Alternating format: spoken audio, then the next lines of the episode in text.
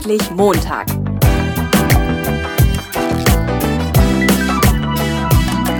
Ein Podcast von und mit Heiko Link. Ja, hallo, herzlich willkommen, moin moin, zu einer neuen Episode vom Endlich Montag äh, Jobsucher Podcast. Ich habe heute die Katharina Nolden zu Gast. Hallo Katharina. Hallo Heiko. Katharina, du vereinst äh, so äh, beide Seiten. Du bist einerseits Personalerin und andererseits äh, liegt deine eigene Jobsuche noch nicht so ganz lange zurück. Äh, ich finde, das ist eine spannende Kombination für den Jobsucher-Podcast. Erzähl uns doch mal ein bisschen was zu dir und äh, wie war deine Situation? Mhm.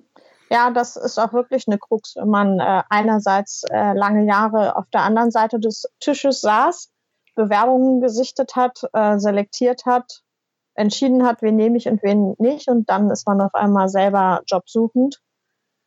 Ähm, das ist auf jeden Fall eine ganz spannende Sache. Also bei mir ist es einfach so, ähm, vom, vom Hintergrund her, ähm, ich bin die Erste, die bei uns in der Familie studiert hat und habe eigentlich gedacht, mit einem Studium, das ist doch eine Jobgarantie und da werde ich gut verdienen, unbefristet tolle Jobs haben.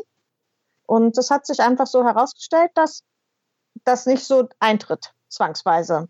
Und ich hatte viele befristete Jobs und ähm, teilweise ohne begründete Befristung. Und eigentlich war es dann so, dass ich 2016 gesagt habe, jetzt reicht's, da ich jetzt keinen Bock mehr drauf. Und äh, das normale Prozedere, sich bei jedem Vertragsauflauf wieder um einen neuen Job zu bewerben, schon irgendwie ein halbes, dreiviertel Jahr vorher, weil man weiß ja nicht, wie lange das dauert. Da hat, das wollte ich einfach nicht mehr. Und dann habe ich mich entschlossen, andere Wege zu gehen. Und jetzt wird spannend. Welche anderen Wege bist du denn gegangen? Genau. Ähm, also äh, mein letzter, das war zu der Zeit 2016 lief im Sommer wieder mein befristeter Vertrag aus und ähm, ja, das war eine sehr emotionale Zeit, weil ich mir eigentlich sehr gewünscht hatte, dass ich bei diesem Arbeitgeber bleiben kann, weil mir das da grundsätzlich sehr gut gefallen hat, die Arbeit auch sehr viel Spaß gemacht hat. Ich hatte dann keinen Anschlussjob, als mein Vertrag zu Ende war und habe meinen alten Chef erstmal angerufen aus, ähm, aus einer Zeitarbeitsfirma und habe gesagt, hier kann ich bei dir einen Nebenjob machen da zur Übergangszeit, bis ich äh, wieder einen neuen Job gefunden habe. Und der hat sofort Ja gesagt und gleichzeitig habe ich das erste Mal von Working Out Loud gehört und ähm, habe dann angefangen, damit mein Netzwerk aufzubauen. Dazu muss man sagen, äh, was ja für deine Hörer sicherlich interessant ist, ich hatte auch 2015, Ende 2015 das Seminar Live Work Planning gemacht in Komplettausführung als Bildungsurlaub ähm, und auch schon darüber so ein bisschen angefangen, über alternative Wege nachzudenken. Und ähm, da schien mir jetzt Working Out Loud hat mich dann gleich angesprochen, weil das eben auch sehr netzwerkbasiert ist und interessengetrieben. Und ja, ich hatte, habe einen Vortrag gehört darüber ähm, auf einer Netzwerkveranstaltung, wo das vorgestellt wurde um das nochmal kurz zu, zu, erläutern, es geht ja darum, dass man sich in einer kleinen Lerngruppe im Zeitraum von zwölf Wochen ein eigenes Thema erarbeitet, eine kleine Fragestellung und dies mit Hilfe eines Netzwerks tut und sich mit Menschen eben zielgerichtet verbindet und mit dem Ziel, was zu lernen in den zwölf Wochen. Äh, ich habe erstmal gedacht, das war mein erster Gedanke und auch das erste Missverständnis, ach, ich mache jetzt einen Blog und dann schreibe ich ganz viele tolle Artikel über Recruiting, weil das ja so mein Steckenpferd war. Und dann wird schon bestimmt irgendein Unternehmen auf mich aufmerksam und wird mich anschreiben und sagen, hier, Katharina, toller Blog, willst du nicht bei uns arbeiten? Ja. Das war nicht so. Wie lange, wie lange war das nicht so? äh, das ist nie gekommen, dieser ja. Punkt, dass aufgrund meines Blogs mich äh, jemand äh, kontaktiert hätte, ob ich da arbeiten möchte. Nichtsdestotrotz, der Blog war halt der Anfang davon, mich mit meinen Kompetenzen sichtbar zu machen. Und die Frage war ja auch, wie schaffe ich es, Leser auf meinem Blog zu locken? Und ähm, das war sozusagen einfach der, der Anfang für mehr Sichtbarkeit. Und die Sichtbarkeit ist aus meiner Sicht der Schlüssel in der Jobsuche, dass man in seinem Netzwerk mit seinen Kompetenzen sichtbar ist. So, dein, dein, genau. Blog, dein Blog, den packen wir auf jeden Fall in die Shownotes, weil der ist wirklich lesenswert, also finde ich. Ne, jetzt, also an der Qualität vom Blog kann es nicht gelegen haben, glaube ich nicht. da muss es andere Gründe geben, ne? Ich, keine Ahnung, ne? Ja, also auf jeden Fall war es dann so, dass ähm, ich das ziemlich lange gedauert hat, bis ich dann tatsächlich einmal im ersten Circle teilgenommen habe. Das hat nochmal ein halbes Jahr ungefähr gedauert. Und ich wollte mir da aber nicht als Ziel setzen, dass ich in zwölf Wochen einen neuen Job gefunden habe, weil da war ich mir nicht sicher, ob ich das schaffe. Und ich war zu dem Zeitpunkt halt auch schon zu dem Schluss gekommen, es soll nicht irgendein Job sein, sondern ähm, ein Job, der zu mir passt. Und ähm, dass das dementsprechend war ich davon ausgegangen, dass es sowieso länger dauert. Aber ich wollte das nochmal reflektieren, ähm, nach, was eigentlich andere Menschen für Jobs haben, die gerne zur Arbeit gehen. Und deswegen war das meine erste Frage die in meinem ersten Circle, der ich nachgegangen bin, herauszufinden, welche anderen Menschen gehen eigentlich gerne zur Arbeit und was kann ich von denen lernen und welche Rückschlüsse kann ich daraus für mich ziehen. Und damit hat das dann eigentlich angefangen, die ganze Reise. Ähm, ich habe für mich dann rausgefunden, das muss nicht auf jeden zutreffen, dass äh, ich mich damit identifizieren kann, dass man in einem Unternehmen arbeitet, wo man was bewegen kann. Und das heißt nicht, dass das der perfekte Arbeitgeber ist, wo alles toll ist, ähm, sondern da kann es auch durchaus dann Felder geben, die nicht so toll sind, aber dass ich die Möglichkeit habe, meine Expertise einzubringen und was weiterzuentwickeln. Das, das war dann ab dann mein Ziel. Das war so mein Fazit nach dem ersten Circle, dass ich das gerne möchte. Ja, und so ähm, ist es dann gekommen. Irgendwann lief mein Arbeitslosengeld aus und dann brauchte ich ja auch einen neuen Job. Also ich hatte zwischenzeitlich ähm, ja auch Arbeitslosengeld beantragt und bekommen. Und dann habe ich mich einfach bei einer Zeitarbeitsfirma angemeldet und die haben mir dann den Job vorgeschlagen, den ich jetzt quasi mache oder nicht den Job, aber die Firma. Und dann habe ich da einfach angefangen. Und das war am Anfang gar nicht so ein spannender Job, aber ich fand das Team total nett und ähm, habe mich da einfach wohlgefühlt und hatte das Gefühl, dass ich dort mein Wissen über Recruiting einbringen kann. Ich bin jetzt in einem Krankenhauskonzern und der Pflegekraftmangel ist ja allgemein bekannt und das, das hat, mir, hat mir dann einfach Spaß gemacht und ich habe dann gedacht, gucken wir einfach mal, was passiert.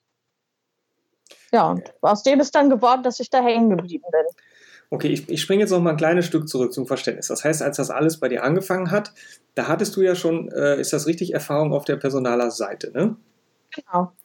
Das heißt, jetzt müsste man ja eigentlich vermuten, eine Personalerin, die weiß genau, wie es geht, die schickt zwei Bewerbungen und dann läuft das, weil die weiß ja, worauf man achten muss.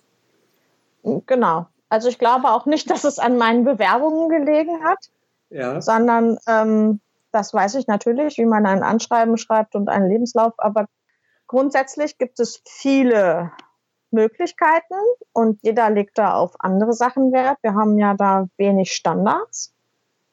Ähm, beziehungsweise das ist ja auch so ein bisschen mein Steckenpferd gewesen, mit dem ich meinen Blog auch angefangen habe, dass in der Personalauswahl leider nach wie vor sehr wenig wissenschaftlich vorgegangen wird und kriterienorientiert, sondern ähm, es sind, gibt bestimmte Annahmen, warum man jemanden nimmt oder nicht nimmt.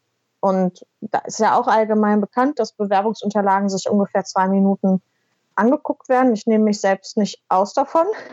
Das habe ich auch so gemacht weil ich auch einfach nicht mehr Zeit hatte. Und ähm, dann ist es halt sehr schwierig, sich in zwei Minuten so zu präsentieren, dass man aus den 150 anderen Bewerbungen, die es ja bei den Personalern nun mal gibt, herausstricht. Aber dann bist du doch jetzt, also deine richtige Jobbezeichnung ist ja dann in der Festanstellung ähm, Referentin für strategisches Recruiting für den ärztlichen Dienst im KRH-Klinikum. Region. Genau. Ne? Äh, dann bist du doch jetzt eigentlich genau auf der Seite, ähm, wo du jetzt ja wieder auf, also wo du dann wieder die Bewerbungsunterlagen durchguckst, oder? Das stimmt. Hm. Das bin ich. Guckst du jetzt anders rein oder? Äh? Ähm, Im Rahmen meiner Möglichkeiten, sage ich. okay. Na, also ähm, Personalabteilung, äh, zumindest die, die ich kennengelernt habe, da langweilt sich keiner. Ja. werden zugeschüttet mit administrativen Prozessen. Das ist Massenabfertigungsarbeit, die da stattfindet. Und ähm, äh, wir sind im Recruiting-Team äh, gerade mal vier VK, wie man so schön sagt, ne? vier Vollzeitkräfte. Okay. Und ähm, davon irgendwie 1,3 Sachbearbeitung, eine Chefin und halt wir beiden als Recruiting-Expertin. Und da sollen wir über 400 Stellen im Jahr besetzen Mhm. und jetzt- die entsprechenden Bewerbungen dazu sichten. Und das ist einfach in der Masse nicht möglich. Jetzt hast du in deinem einen Blogbeitrag geschrieben, du möchtest den Recruiting-Prozess revolutionieren. Ja, Wie, wie soll es denn sein und arbeitest du da gerade dran? ähm, ja, ich arbeite da gerade dran. Also da, da ja sowieso es so ist, dass ähm, Bewerbungsunterlagen wissenschaftlich gar keine Aussagekraft haben und äh, die Kandidaten haben keine Lust, eine Bewerbung zu schreiben, Personaler haben keine Lust oder keine Zeit oder beides, die zu lesen, ordentlich. Ähm, glaube ich, brauchen wir einen alternativen Weg für Bewerbung. Wir arbeiten zum Beispiel jetzt gerade ähm, daran, in, dass man nur noch so sechs Fragen beantworten muss und für bestimmte Zielgruppen. Und auf, auf, basierend auf den sechs Fragen rufen wir die Kandidaten einfach an und führen ein kurzes Telefonat, um dann zu entscheiden, wie es weitergeht. Sind das schwierige Fragen oder ist das. Nein, das sind keine schwierigen Fragen. Das, das sind nur so Fragen wie, äh, welche Ausbildung hast du? Möchtest du Vollzeit arbeiten, Teilzeit arbeiten, eine bestimmte Fachrichtung? Ganz einfache Fragen. Okay, und jetzt hast du vorhin gesagt, äh, mit deiner Jobsuche, als du dir das alles überlegt hast, äh, das könnte länger dauern oder so. Ne? Ich habe Ja. ich hab das Gefühl, dass äh, die, die einen, also auf beiden Seiten haben die keine Lust, eine Bewerbung zu schreiben, schrägstrich zu lesen. Und auf beiden Mhm. Seiten haben die keine Lust, viel Zeit da reinzustecken. Mhm. Naja, also ich will jetzt einen geilen Job und ich will jetzt einen geilen Mitarbeiter. So richtig hammermäßig. Mhm. Ne? Ähm, was würdest du denn sagen, wie viel Zeit muss man da so rechnen? Was ist denn da ein gutes Maß? Wenn man jetzt sagt, ich will nicht zu schnell schießen, ich will mich aber auch nicht verzetteln. Mhm. Ähm, also das pauschal zu beantworten, finde ich schwierig. Das kommt ja auch ein bisschen darauf an, welchen Hintergrund man hat und ob man zu denen gehört, äh, die gerade händeringend gesucht werden. Als Gesundheits- und Krankenpfleger, glaube ich, dauert das nicht lange, einen neuen Job zu finden. Mhm. In meinem Fall als Personaler, wenn man wirklich guten haben will, dann kann das auf jeden Fall schon mal ein Jahr dauern, denke ich. Okay.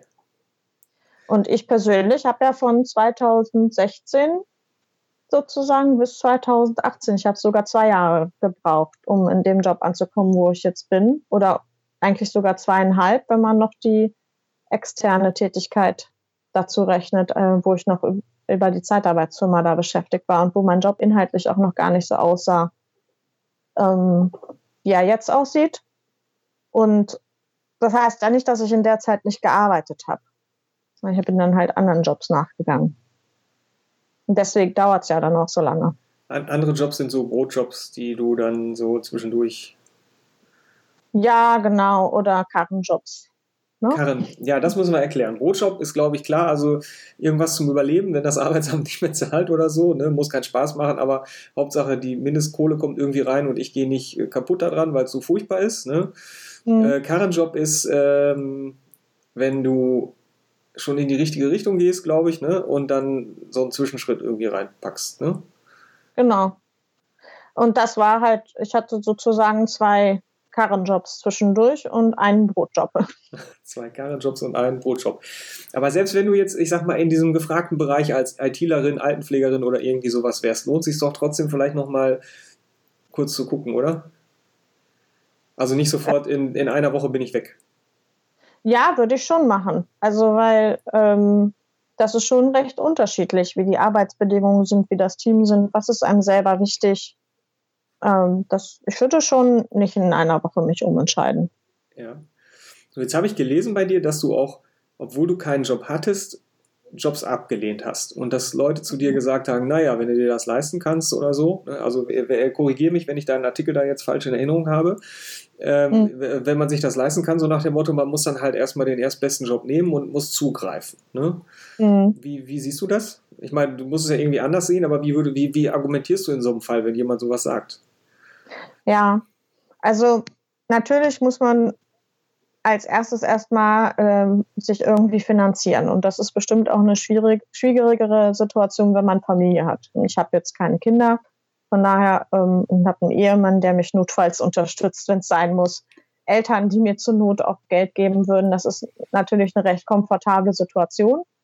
Ähm, und gleichzeitig kann man ja auch für sich gucken, ebenso wie ich das gemacht habe, dass man eben einen Karrenjob annimmt und vielleicht kann man den in Teilzeit machen, um dann trotzdem ähm, noch Zeit zu haben für die Jobsuche. Und was halt daran schwierig ist, ist, dass Arbeitslosigkeit grundsätzlich sehr negativ belegt ist bei uns in Deutschland zumindest, habe ich den Eindruck. Und ähm, was ich viel schwieriger fand, war dann damit umzugehen, dass man dann im Vorstellungsgespräch gefragt wird, woran hat es denn gelegen? Warum hat das denn noch nicht geklappt? Und dann kommt man in so eine Erklärungsnot und auch das eigene Umfeld, die ähm, da so die ebenfalls so ein bisschen moralischen Druck machen. Also nach dem Motto, sollst man nicht so hohe Ansprüche haben, Hauptsache du arbeitest wieder.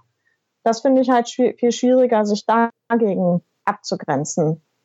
Und da, da einfach bei sich zu bleiben und sich zu überlegen, möchte ich diesen Job jetzt annehmen, ja oder nein? Und halte ich das aus, dass nicht alle damit konform gehen? Ja, brauchst ein dickes Fell. Oder du musst, ein, oder du musst einknicken und den Job machen, eins von beiden. Ne? Genau, und genau. Das ist so. Wie kommt man an Ich hatte einfach das Glück, dass, ähm, dass, dass mein Mann mich immer jederzeit unterstützt hat. Er hat immer gesagt, mach, äh, wie du denkst. Und ähm, das, das ist natürlich eine große Erleichterung. Und meine Eltern, die zwar so aufgrund der Generation, in der sie sind, das nicht ganz so verstehen konnten und für die das auch beängstigend war. Und das muss man übrigens auch genau sehen. Ich glaube, dass es aus vielen Menschen da auch eine Art Angst spricht weil es ja existenziell wird, wenn du irgendwann kein Geld mehr hast. Und ähm, da sich dann das Umfeld zu suchen, die einem dann auch positiv unterstützen oder zumindest nicht dagegen reden. Also ich habe zum Beispiel vermieden, mit Leuten immer wieder über meine Jobsuche zu sprechen und weil die tendieren alle dazu, einem noch tolle Tipps zu geben. Hast du die Stellenausschreibung schon gesehen? Hast ja. du da, diese Veranstaltung schon gesehen? Machst du das? Machst du jenes? Und du kommst mal die ganze Zeit in die Situation zu erklären, warum du das nicht machst oder ähm, wie du das gemacht hast oder ob du es machst. Und das, ja. Was muss man dann machen? Dann kann man, bricht man den Kontakt ab oder redet man über das Wetter oder was? Keine Ahnung. Nö, ich sag, ich sag, also es kommt, ich habe dann das Thema gewechselt oft, ne? Also einfach gesagt, ja, das ist so, vielen Dank, dass du mir den Tipp gegeben hast äh, lass uns mal über was anderes reden. Ich möchte dem Thema nicht so viel Raum geben. Weil, äh, das ist ja hart, weil ich meine, die Leute wollen dir ja eigentlich helfen. Ne? Ich habe jetzt gerade so eine ähnliche Erfahrung gemacht mit dem Barcamp, was ich organisiere. Ne? Da habe ich halt, mhm. jemand hat gesagt, hier hast du schon mal an den oder den als Sponsor gedacht. Ne? Und ich habe gedacht, hey, das ist ein netter Typ, der Chef von der Firma, aber der macht halt vom, vom Geschäftsmodell macht er nur Stellenanzeigen. So, wenn das jetzt so ein Teil wäre oder so, dann wäre das ja okay. Ne? Aber wenn ich immer sage, geh nicht über Stellenanzeigen, geh nicht über Bewerbungen und hol mir einen fetten Sponsor rein, der nur Stellenanzeigen macht, ähm, mhm. dann mache ich mich ja unglaubwürdig irgendwie. So auf der mhm. anderen Seite muss ich halt überlegen, wenn ich nicht genug Sponsoren zusammenkriege, dann scheitert vielleicht das ganze Barcamp. Und ich mache es ja auch nicht alleine. Ich habe da ja noch irgendwelche Kooperationspartner noch drin, vielleicht analog mhm. zu deinem Mann oder deinen Freunden oder so, weißt du? Mhm. Wo du dann halt auch nochmal sagst, äh, ja, dann kracht es ja für alle. Ne? Ähm, mhm. Finde ich super schwierig. Ne? Da also das dann, ist einfach, das stimmt. Ja. Also man kann das ja auch wertschätzen und sagen, danke, dass du versuchst mir zu helfen. Ja. Und das ist ja nicht, dass ich dann, dass ich sage, lass mich in Ruhe. Ja. So, ne? ich, ja. ich, äh, nur man muss sich ja nicht auf das Gespräch einlassen. Man kann dann, das geht eigentlich schon recht charmant. Und das andere ist, dass es halt immer eine Grad, Gratwanderung zu entscheiden, kann ich mir das jetzt leisten? Und für mich hat das auch ganz viel mit Vertrauen zu tun. Also wenn ich jetzt ein Jahr, wir kriegen in Deutschland ein Jahr Arbeitslosengeld. Wenn ich ein Jahr Zeit habe, dann kann ich nach zwei Monaten noch deutlich wählerisch sein mit meiner Jobsuche als vielleicht zwei Wochen vor Auslauf meines Arbeitslosengeldes. Und ich persönlich muss ja auch sagen, dass ich durch diese ganzen befristeten Verträge und weil ich jetzt in meinem Leben durch diese befristeten Verträge schon dreimal Arbeitslosengeld bezogen habe, dass ich inzwischen auch ähm, einfach mir auf meinem Konto einen Puffer eingerichtet habe, von dem ich ein Jahr bequem lesen, leben könnte. Mhm. Weil ich einfach dann da nicht unter Druck geraten möchte. Du bist ja auch, auch freiberuflich unterwegs als Agile Coach, Recruiter und Speaker und äh, unter mhm. Freiberuflern Selbstständigen ist das ja immer so die Runway. Ne? Also wie lang ist noch die Start-Landebahn äh, für ne, finanziell gesehen? Wie viele Monate kann ich noch, wenn jetzt kein Auftrag mehr kommt oder so? Ne? Weil eins ist sicher, wenn du unter Druck gerätst, wird es nicht leichter. Ja. Also musst du gucken, wie schaffst du es nicht unter Druck zu geraten. Hast du vielleicht noch eine etwas leichtere Aufgabe im Gepäck? ja, das ist ja halt sehr individuell. Ne? Das ja. ist wirklich sehr individuell. Aber ich kann nur sagen, mir hat es sehr geholfen, Menschen zu finden, denen das genauso wichtig ist wie mir. Nicht ähm, sein Gehirn morgens am Empfang abzugeben und sein Herz und abends wieder abzuholen bei Feierabend. Und die haben mich haben mich und eben emotional unterstützt und die konnte ich auch mal anrufen, weil natürlich gab es auch Phasen, wo ich ge mich gefragt habe, ist das alles richtig oder wo ich einfach traurig war, weil irgendwas nicht geklappt hat. Solche Menschen braucht man eben dann in seinem Umfeld und dann geht das eigentlich war gepaart mit immer dafür zu sorgen, dass man halt doch noch über die Runden kommt. Und es gibt ja auch coole äh, Karrenjobs oder Brotjobs, die jetzt gar nicht so jetzt gar nicht so schrecklich sein müssen. Da weiß man halt nur, dass man sie nicht für immer machen möchte. Würdest du sagen, dass es für eine Frau leichter ist, eine halbe Stelle zu finden als für einen Mann? Das weiß ich nicht. Das finde ich schwierig. Ich finde es grundsätzlich sehr schwierig, ähm, Teilzeitstellen zu bekommen. Ja. Ehrlich gesagt. Ja. Also ich habe mich eigentlich auch nie auf Teilzeitstellen beworben, sondern ich bin immer die Hintertür gegangen und ähm, habe mich erstmal beworben und habe dann hinterher das Gespräch gesucht. Ein Arbeitgeber kann das kaum ablehnen, Teilzeitantrag. Er muss schon wichtige betriebliche Gründe vorbringen und die hat er meistens nicht, weil er muss auch immer dafür sorgen, dass er gut aufgestellt ist, wenn du krank bist. Ja. Ich frage, weil ich habe gestern gerade in, in der Mediathek äh, diesen Film gesehen, irgendwie Väter allein zu Hause, und da hatten die dieses Rollenbild komplett umgedreht. Das heißt, sie hatten so eine Herrenklicke, die auf die Kinder mhm. aufgepasst hatten, die Frauen voll im Karriereding und das war voll cool da. Also das war einmal komplett gedreht irgendwie zu mhm. dem klassischen Stereotyp, was es so gibt. Ne? Und äh, war, war, äh, war witzig zu sehen, auf jeden Fall so, ne? Und dann fragst du dich ja. natürlich so, na, was wäre wenn und so, ne? Ja.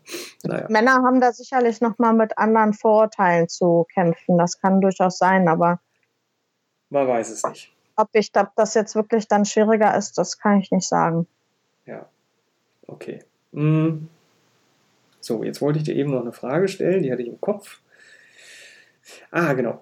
Ähm, wir hatten im Vorgespräch äh, auch schon so ein bisschen gesprochen über Weiterbildung und Weiterkommen wollen, weil ich wollte dich nämlich fragen, ob diese Leute, wo du sagst, die sind auch so drauf, ob die schwer zu finden waren und darüber wollte ich so ein bisschen so eine Brücke in Richtung Weiterbildung schlagen. Vielleicht erst die Frage, waren die Leute, die dir geholfen haben, schwer zu finden oder ging das? Äh, wenn man sich in der Working Out Loud Blase bewegt, dann ist es nicht schwer, sie zu finden. Das klingt so, als wenn ich mich da irgendwo anmelde und dann trudeln die alle auf mich ein.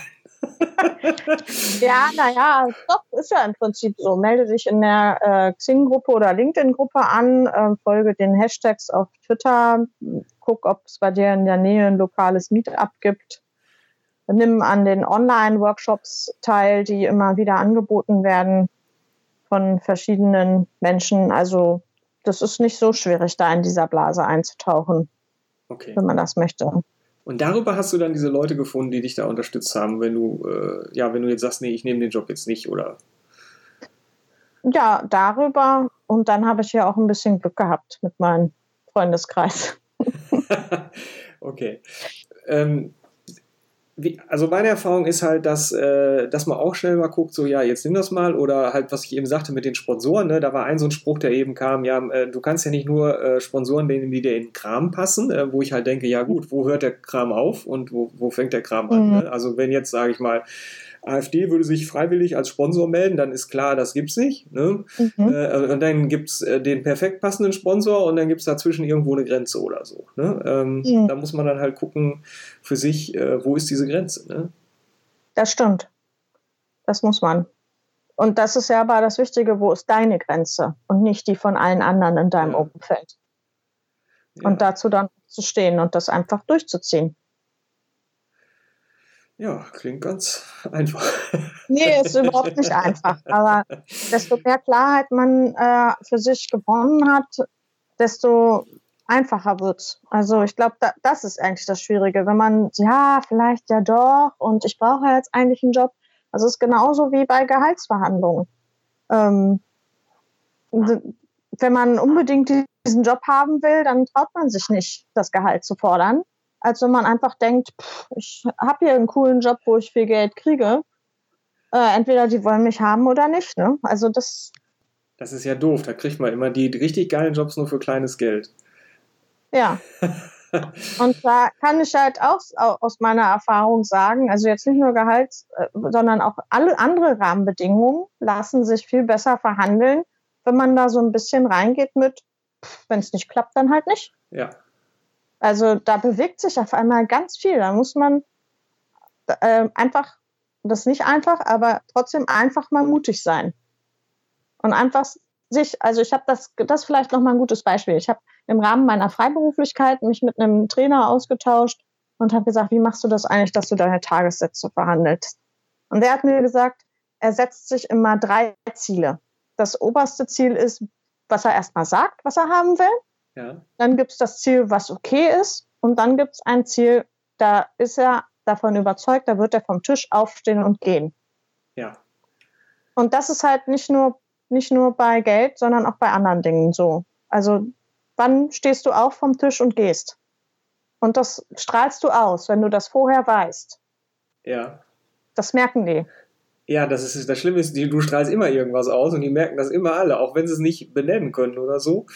Äh, wenn du jetzt diesen Druck hast, ne, ich brauche den Job unbedingt oder so, dann aber meine Erfahrung damit ist, äh, da hatte ich auch immer mal so Schwierigkeiten und so weiter. Und das hat sich jetzt aber so geregelt, dass ich sogar mal Leute hatte, die dann gesagt haben: Mensch, der Preis, ne, ähm, wenn es jetzt nachher doch länger dauert, als du geschätzt hast oder so, sag Bescheid, ich zahle noch was. Also, dass man einfach einen fairen Umgang miteinander hat oder dass, dass man mit dem anderen offen drüber reden, also dass das quasi nicht eine, eine Verhandlung in wie man das jetzt so äh, auf dem Bazar so ungefähr, sondern oder, oder so. Und ich bin, bin so ein Freund vom Harvard-Konzept, aber auch gar nicht das so unbedingt, sondern dass man einfach so, so ein offen miteinander spricht oder hier so, das habe ich mir vorgestellt, ja, okay, und dann kann man einfach so drüber reden und findet irgendwie einen Weg, ohne dass das sich jetzt stimmt. einer betuppt fühlt. Ne? Dann, dann ja. hast du aber eine wirklich gute Zusammenarbeit oder einen wirklich guten Kunden oder irgendwie so. Ne? Ich glaube, in der Freiberuflichkeit geht das auch noch eher. In der Festanstellung schreiben Unternehmen ja nicht mal in die Anzeige rein, was man verdienen kann.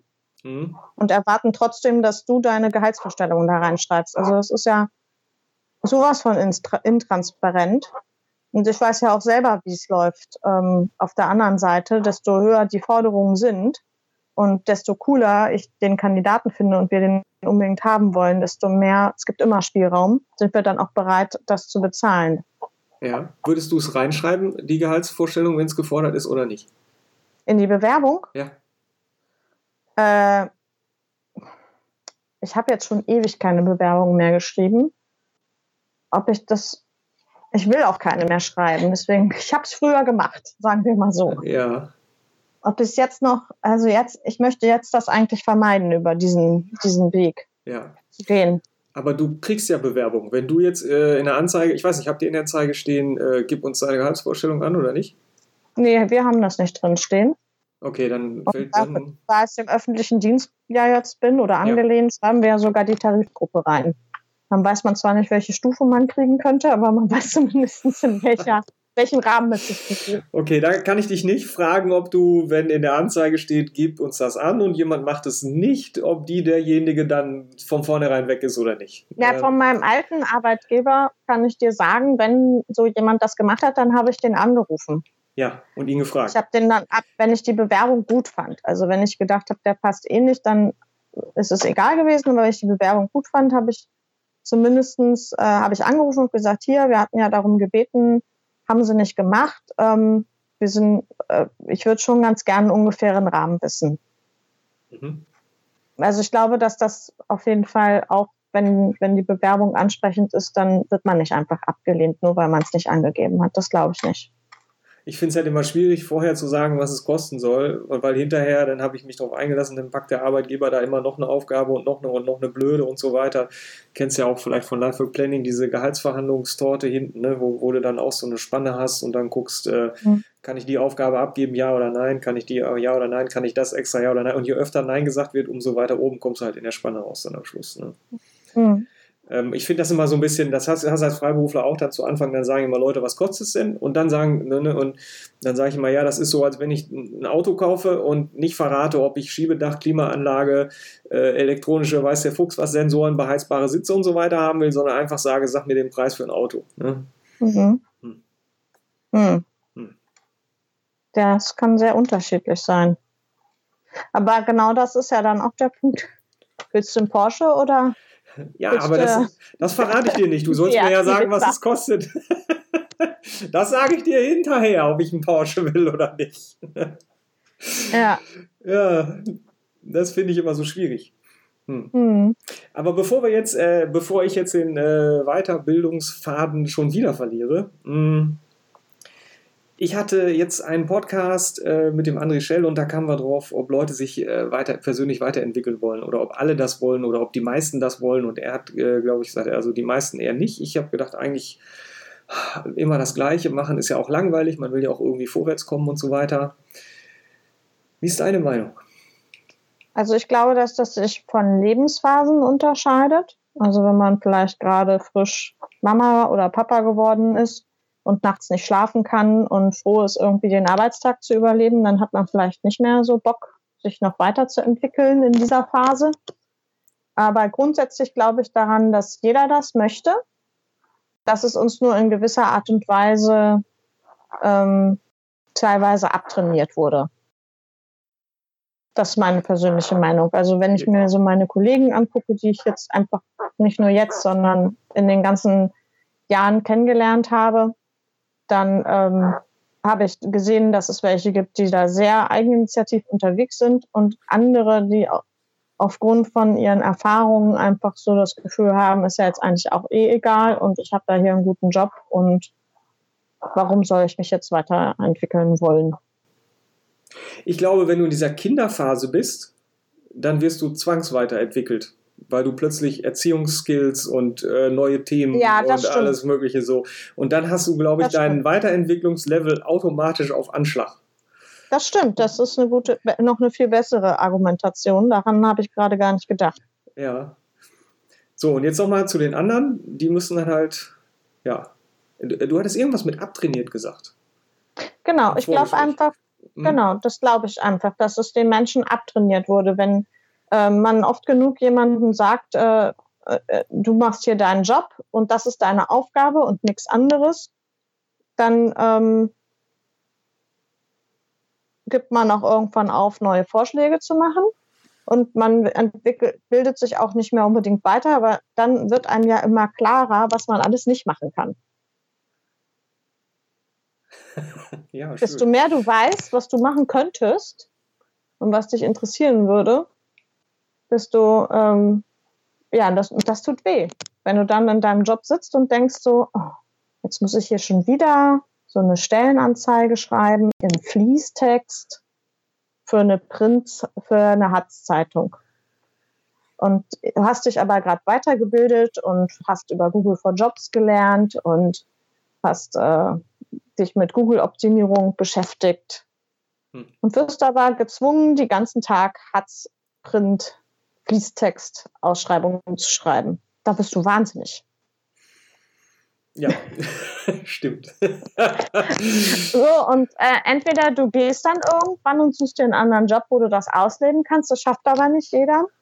Aus verschiedenen Gründen. Zum Beispiel auch, wenn du gerade halt familiär einfach Verpflichtungen hast. Und das ist ja auch immer ein Unsicherheitsfaktor, je nachdem, wie groß dein Sicherheitsfaktor überhaupt ist weil man weiß ja nicht, ob der nächste Job besser ist. Viele bleiben ja auch gerne in dem, was sie kennen, anstatt was Neues zu machen. Dann kann es halt sein, äh, dass du einfach irgendwann aufhörst. Und das ist, glaube ich, viel mehr das. Und das sehe ich auch gerade jetzt tatsächlich in meinem jetzigen Team. Wie, ähm, die, wir haben halt, ja, jahrelang waren wir eine Krankenhausverwaltung Und seit anderthalb Jahren äh, versuchen wir uns da ein bisschen anders aufzustellen. Und ich bin jetzt seit einem Jahr dabei. Und der eine oder andere hat sich über Jahre nicht weiterentwickelt, weil das nie, nicht gewünscht war. Und jetzt, wo sich die Bewegung auf einmal ergibt, merkt man, dass sie doch wieder anfangen zu sagen, ach, die Aufgabe würde ich eigentlich ganz gern machen. Dazu hätte ich Lust, mich einzuarbeiten. Okay, da muss die grobe Richtung aber schon so ungefähr passen, ne? Ja. Ja, sonst machst du das nicht. Du hast eben über Klarheit auch gesprochen ähm, und das ist ja was, was ich mit den Leuten auch mache und du ja auch. Ne? Bist du auch noch coachingmäßig unterwegs, ja, ne? Ja. Ja. Äh, Ziele setzen, Ziele finden, klar formulieren, was hätte ich gerne, wie hätte ich es gerne und so. Und du hast in deinem Blogartikel auch geschrieben, äh, äh, je klarer ich es habe, umso mehr Absagen kriege ich. Mhm. Das ist ja doof. Das stimmt. ja. Aber das ist ja nicht schlimm, weil das sind ja Sachen, die ich nicht haben will. Ja. Ich weiß ja nicht, was sich dahinter verbirgt. Also gerade wenn ich in dem klassischen Bewerbungsprozess bleibe, weiß ich nicht, was das für eine Stelle ist, ähm, auf die ich mich da bewerbe, weil das ist einfach nicht aussagekräftig. Und dann ist es auch okay. Also es ist natürlich nicht okay, wenn man die hundertste Absage bekommt. Das nervt dann schon und äh, man ist auch enttäuscht. Aber grundsätzlich im Nachhinein habe ich herausgefunden, dass es immer besser so war, äh, wenn man eine Absage bekommen hat.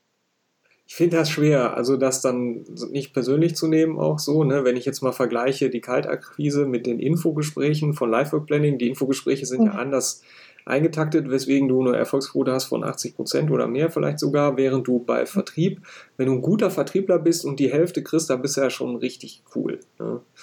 Ähm, und mir so 50 Prozent Absagen einzufangen. Ja, aber das ist ein gutes Beispiel. Also ich finde, äh, genauso wie ich keine Lust mehr habe, Bewerbungen zu schreiben, ich würde auch nie so ein Kaltakquise-Vertriebsding machen.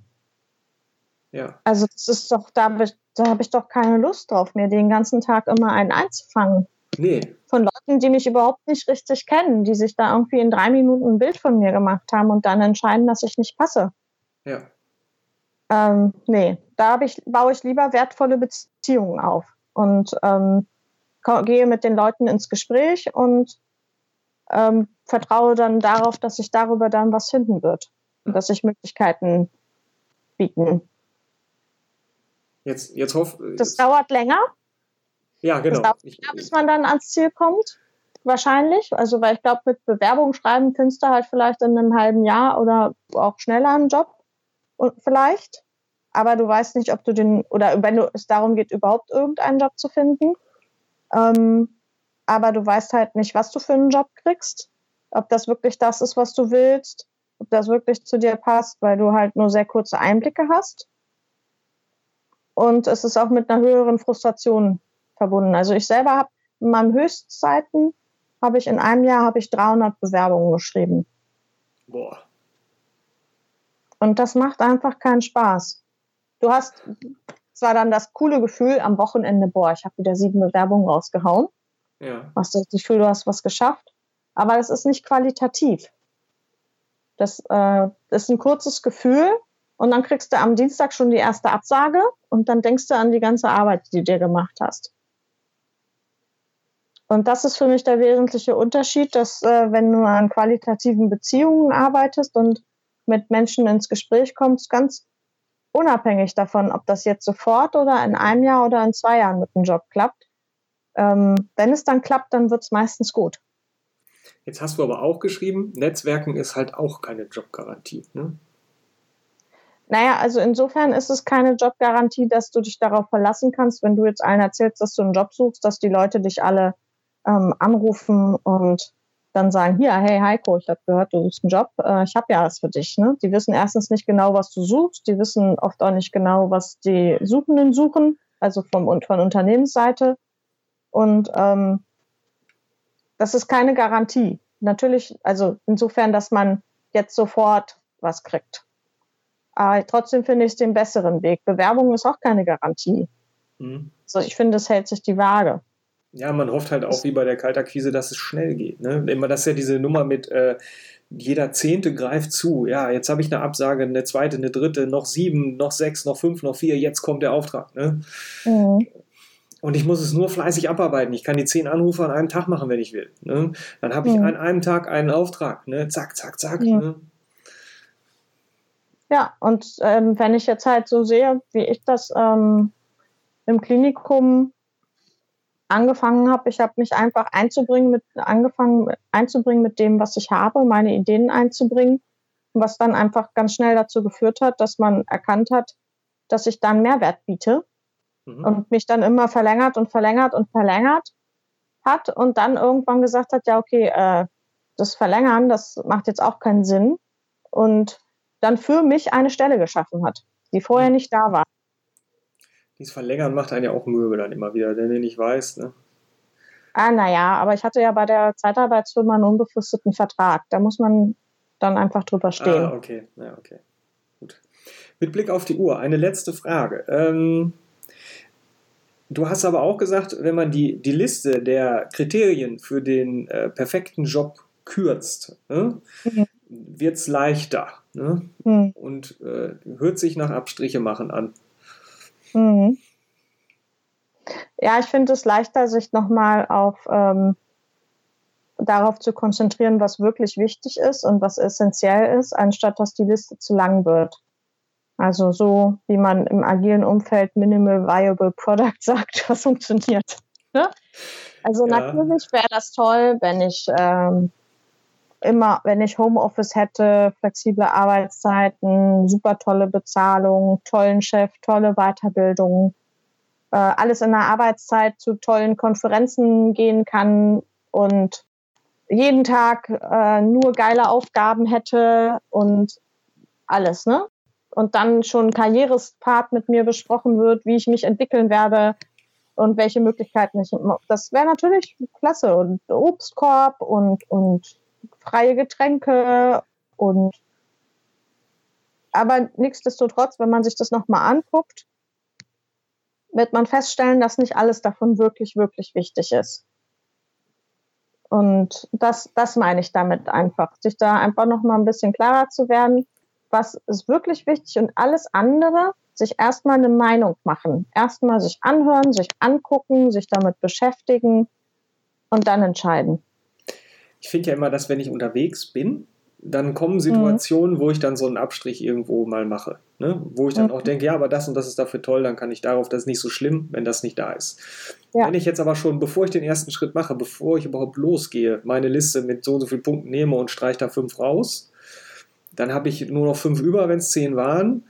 Und dann passieren unterwegs von diesen fünfen Abstriche, dann bleibt vielleicht nur noch einer oder zwei am Ende übrig. Deswegen würde ich doch lieber erstmal mit allen ins Rennen gehen und dann da mal gucken. Das, ja, also ja, kannst du auch so machen.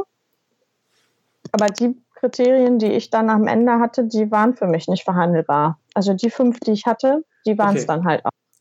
Ah, okay, sehr schön. Gut. Ja, ähm, ich äh, danke dir ganz herzlich und äh, ja, wenn du, liebe Hörerinnen, lieber Hörer, mehr wissen möchtest, äh, Katharina hat einen äh, ganz tollen Blog, wo halt auch einmal ihre Jobsuche drinsteht, so als das losgegangen ist und dann irgendwie nochmal ein bisschen später hast du nochmal einen Artikel, der ist jetzt noch relativ frisch gemacht, ne, wo, wo es nochmal so ein Resümee gab und du ein bisschen erzählt hast, was ist dir so passiert, wie ist es denn jetzt gelaufen. Äh, ich packe den in die Shownotes, aber du kannst den auch gerne nochmal reinsprechen. Wie ist die ähm, Adresse von deinem Blog? katharinanolden.wordpress.com und ich hoffe, demnächst wird es katharina-nolden.de sein. Ich bin gerade dabei, umzuziehen. Ja. Und ähm, ich kann ein, möchte gerne als, als Abschluss allen äh, Jobsuchenden mitgeben, sich äh, nicht zu versuchen, nicht so sehr von anderen beeinflussen zu lassen, sondern wirklich irgendwie zu sich selbst zu finden, was einem wichtig ist und was man gerne erreichen möchte und die Erwartungshaltung, dass das sofort eintritt, vielleicht ähm, nochmal hinten anzustellen, aber das langfristig im Blick zu behalten und keine Angst zu haben, sondern Vertrauen. Ja, Das, find, das hat mir sehr geholfen. in Möglichkeiten denken und nicht in Problemen. Und ich finde, für das, was du da machst, brauchst du ja Kraft und äh, die kriegst du eigentlich nur zusammen, ohne zu verbrennen, wenn es dir auch Spaß macht und wenn du so ein bisschen guckst, du Bock drauf hast irgendwie. Genau. Äh, wenn man dich kontaktieren möchte, geht das auch über deinen Blog wahrscheinlich, ne? Oder bei, bei was, äh, was könnte man ja, dich? Genau, ich habe auf dem Blog meine Kontaktdaten, aber ich bin bei Xing, bei LinkedIn, bei Twitter, bei Instagram. Man findet mich überall. Okay. Wo man möchte. Da dürfte man Kontakt zu dir aufnehmen, wenn man was, wenn man was möchte. Erfahrungsaustausch, wenn man selbst in der Situation ist, ähm, gerne nochmal auch eine Reflexion machen möchte. Oder da bin ich ganz offen, was immer das Anliegen ist. Okay, ganz im Working Out Loud Geiste. wir, ja. tauschen, wir, tauschen, uns aus. Das finde ich schön. Ich danke dir ganz herzlich für das Interview und äh, ja, verbleibe am Schluss wie immer mit Heiter weiter.